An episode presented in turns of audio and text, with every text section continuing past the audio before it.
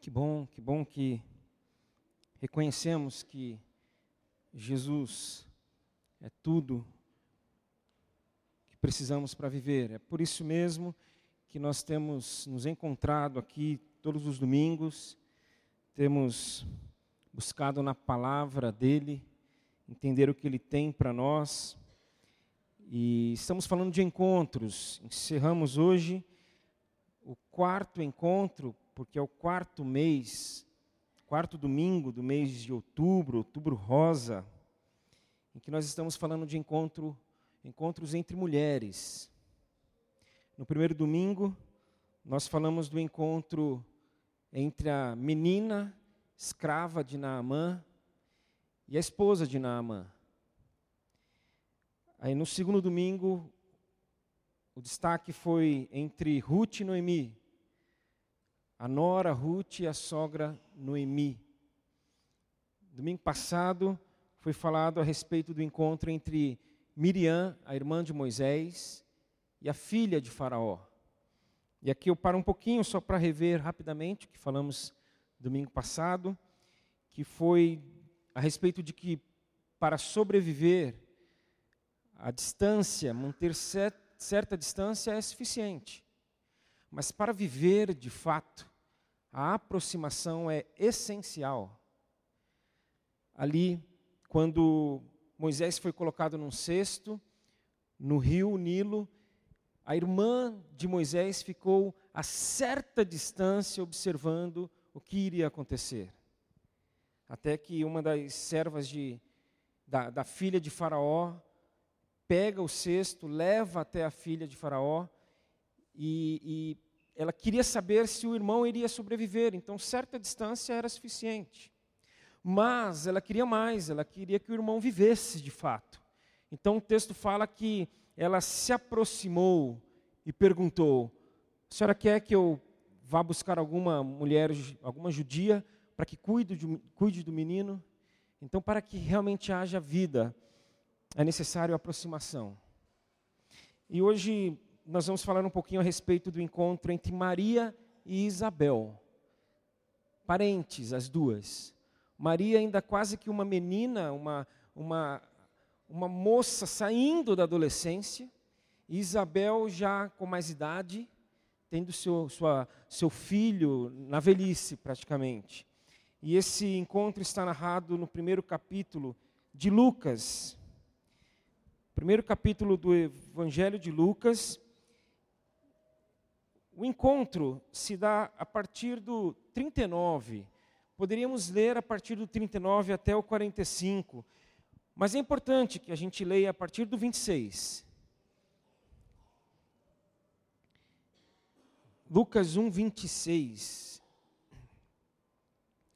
Narra que no sexto mês da gestação de Isabel, Deus enviou o anjo Gabriel a Nazaré, uma cidade da Galileia, a uma virgem de nome Maria.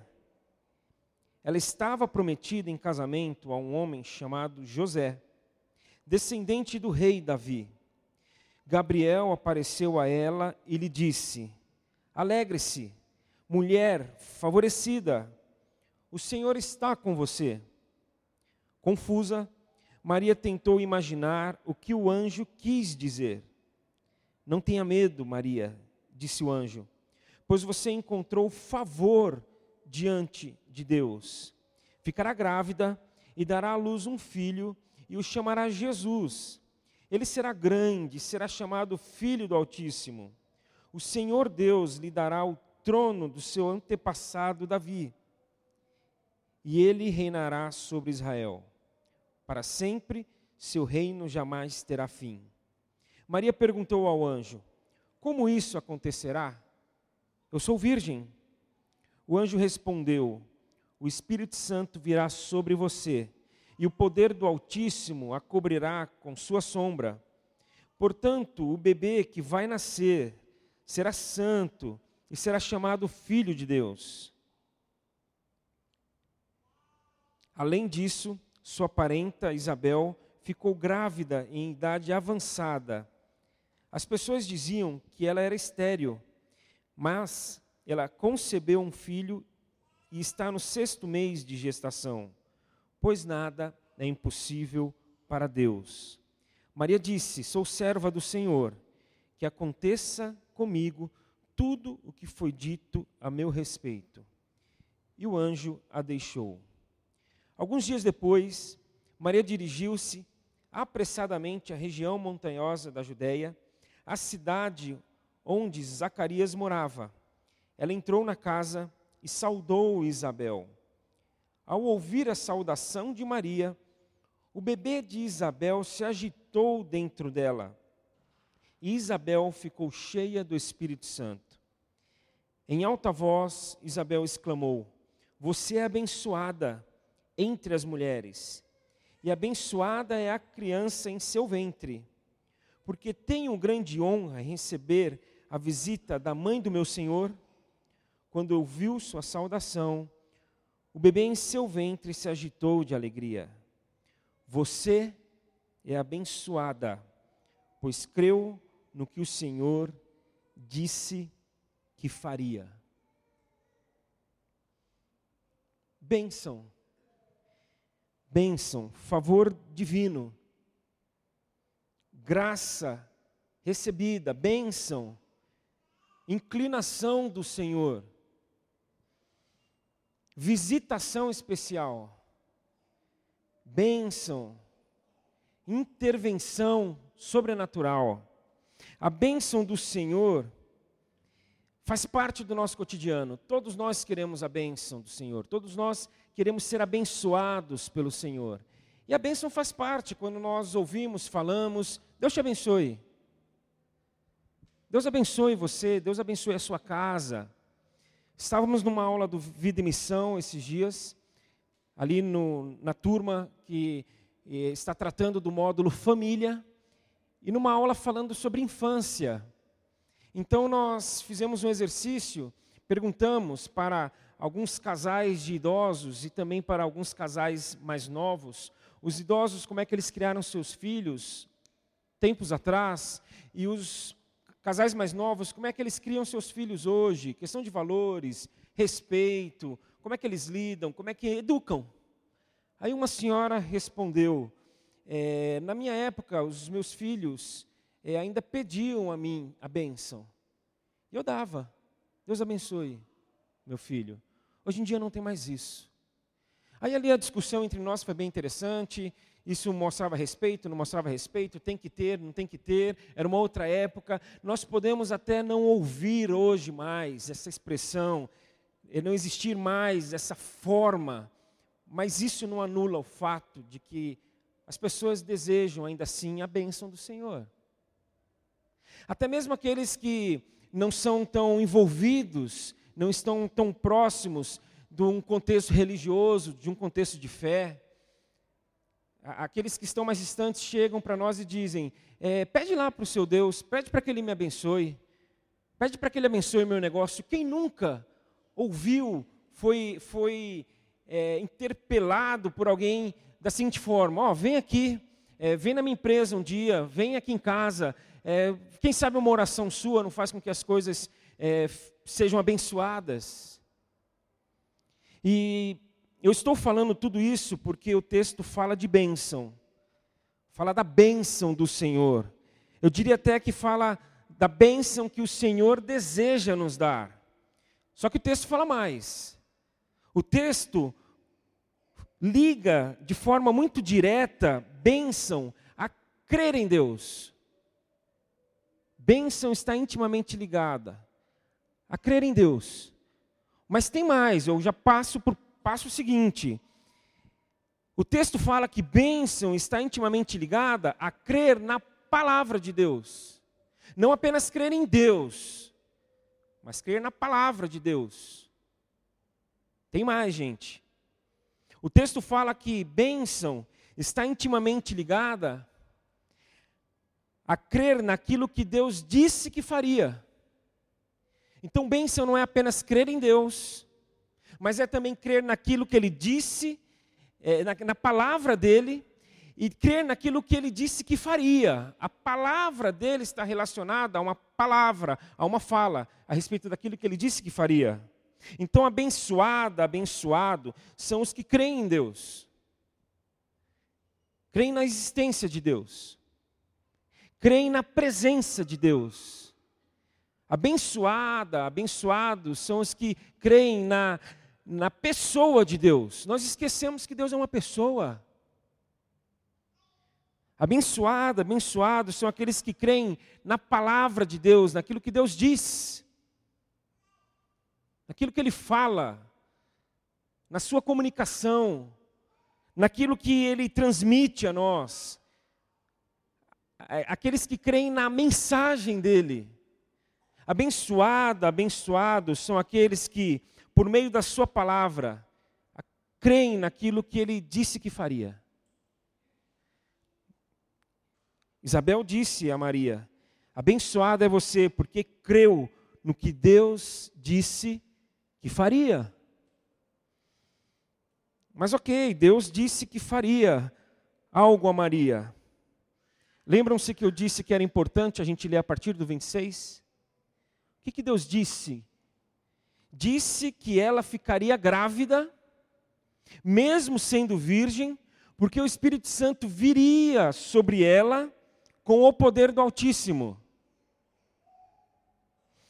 É só isso que Deus faria. Simples assim, simples para Deus. Para Ele é simples. Aliás, temos aqui um diálogo muito interessante. Esse diálogo aqui de Maria com Deus, por meio do anjo, da presença do anjo ali, é uma tipificação, é um tipo de diálogo que nós encontramos esse diálogo em, em toda a Bíblia. Deus chega e fala: vai acontecer tal coisa. Aí é respondido, no caso por Maria: não, não há condições de que isso aconteça. Impossível. Aí Deus, é a fala dele: não, mas eu farei. Aí ela responde: ah, então agora sim. Agora eu sei que as coisas vão acontecer. Então isso é, é típico. Ele chega para qualquer um de nós e diz: vai acontecer assim. Ele traz essa palavra de que, olha, vai ser dessa forma. E a gente, não, senhor, de jeito nenhum. Nós colocamos as nossas restrições, as nossas limitações. Aí ele diz: Eu vou fazer.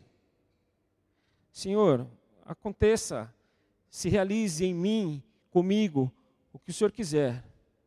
Sou teu servo, tua serva. E nós poderíamos parar por aqui, tranquilamente, porque nós falamos de bênção, nós falamos que bênção é nós cremos em Deus, bênção é nós cremos na palavra de Deus, de que bênção é nós crermos naquilo que ele disse que faria. Tá bom, né? Tá ótimo. Mas o que, que ele disse que faria? Aí você pensa, Marcelo, já, tá, já foi exposto o que ele disse que faria. Vamos embora, realmente não precisa mais. Vamos agora acabar, vamos orar como a gente ora, vamos cantar a última música, tomar um café, comer um bolo de cenoura, que hoje tem bolo de cenoura. E depois vamos para casa, você pode ir para sua casa, ir para uma hamburgueria, comer pizza com os amigos. Vamos embora, porque já deu. Não, tem mais, gente, tem mais.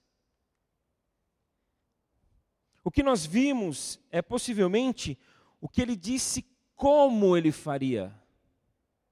Não propriamente o que ele faria. O que ele faria a gente não viu diretamente ainda. Nós vimos o como. Como? Maria, mesmo sendo virgem, ficando grávida, e através do Espírito Santo vindo sobre ela com o poder do Altíssimo. Esse é o como. Mas o que, que Deus disse que faria?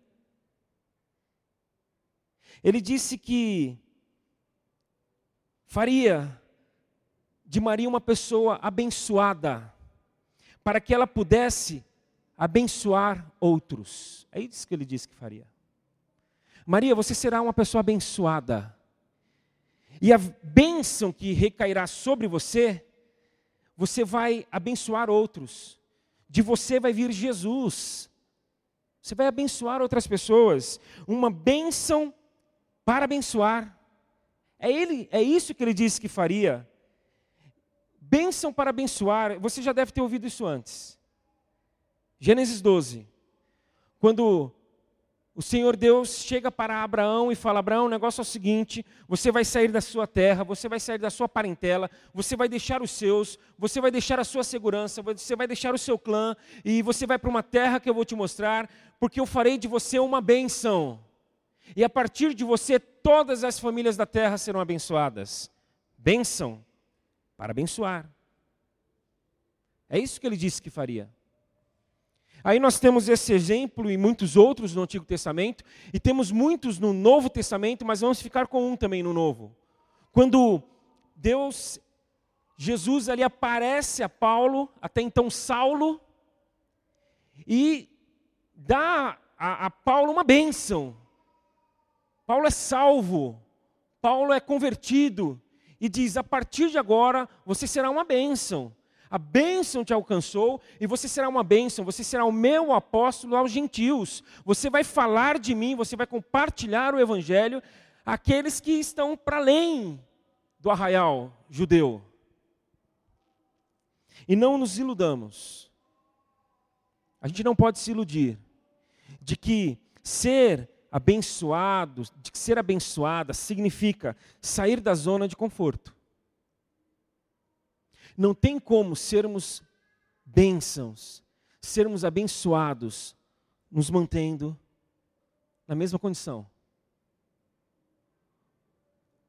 Abraão teve que sair da sua segurança, sai da sua terra, sai da sua parentela, deixa, Abraão, sai daí, sai da zona de conforto. Então, bênção, ser abençoado, viver a bênção do Senhor para nós, significa abrir mão de algumas coisas, ou de muitas coisas. Paulo teve que abrir mão, Paulo teve que deixar muitas convicções, Paulo teve que mudar muitos comportamentos, Paulo teve que, sobretudo, mudar o ponto de vista dele a respeito de Deus e a partir daí a respeito da vida. Então não nos iludamos. Ser abençoado, abençoada significa assumir riscos. Sim. A bênção do Senhor nos coloca diante de riscos. Maria se arriscou, arriscou sua reputação frente a uma sociedade, porque ela estava prometida em casamento. Maria se arriscou porque aquele que estava no seu ventre foi perseguido e ela teve que fugir com José.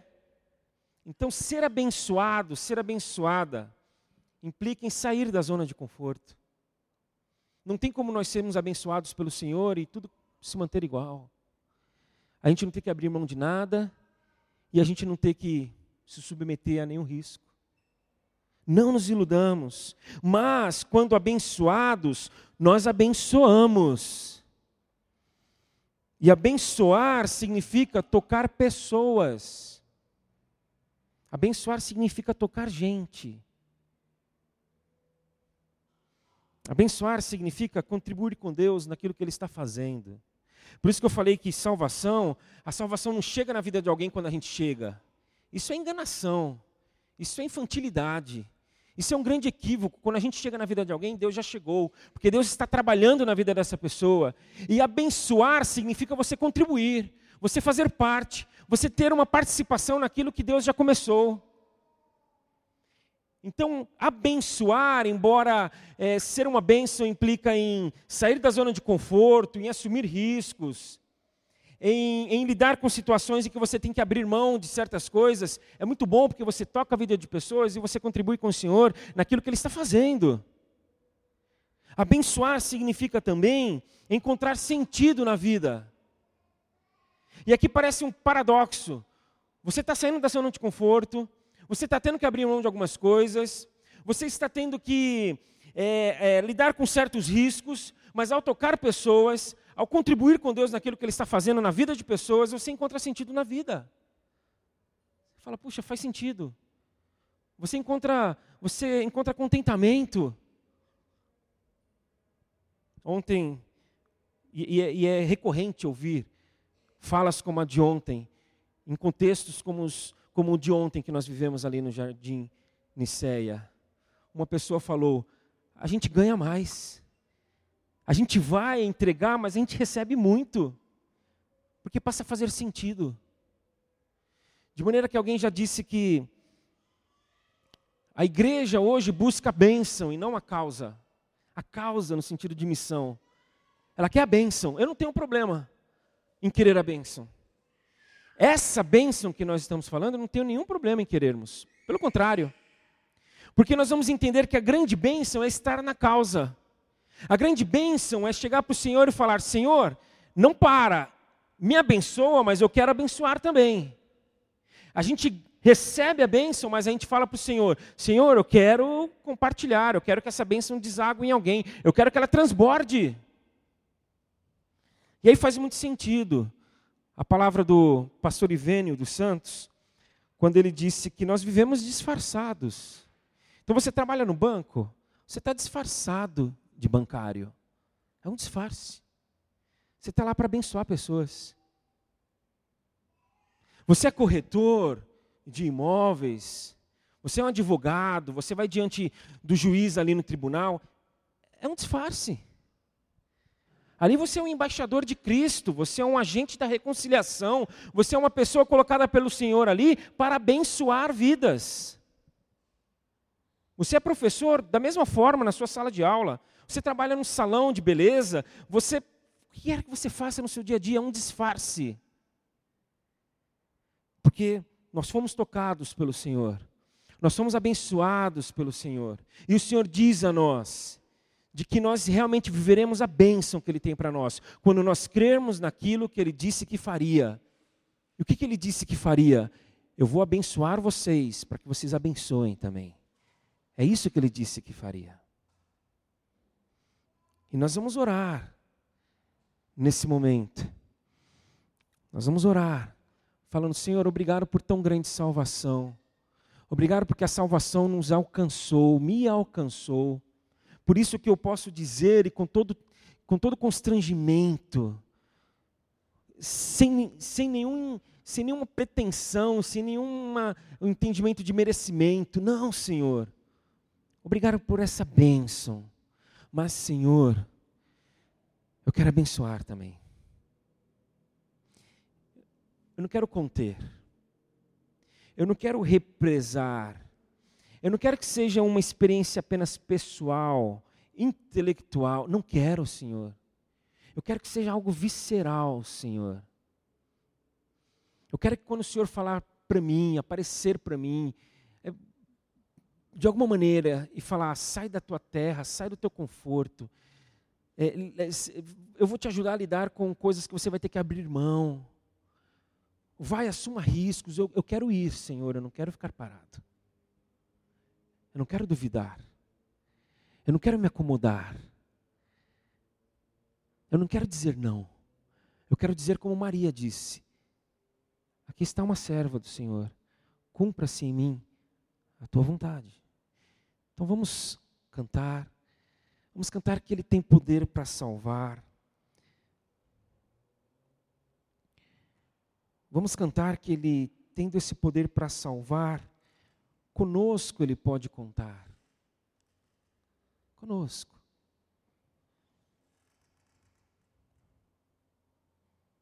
Eu sempre falo, não tem plano B. É, é esse o plano. É esse o plano. Ele contar conosco, pessoas abençoadas por Ele, sobretudo para abençoar também.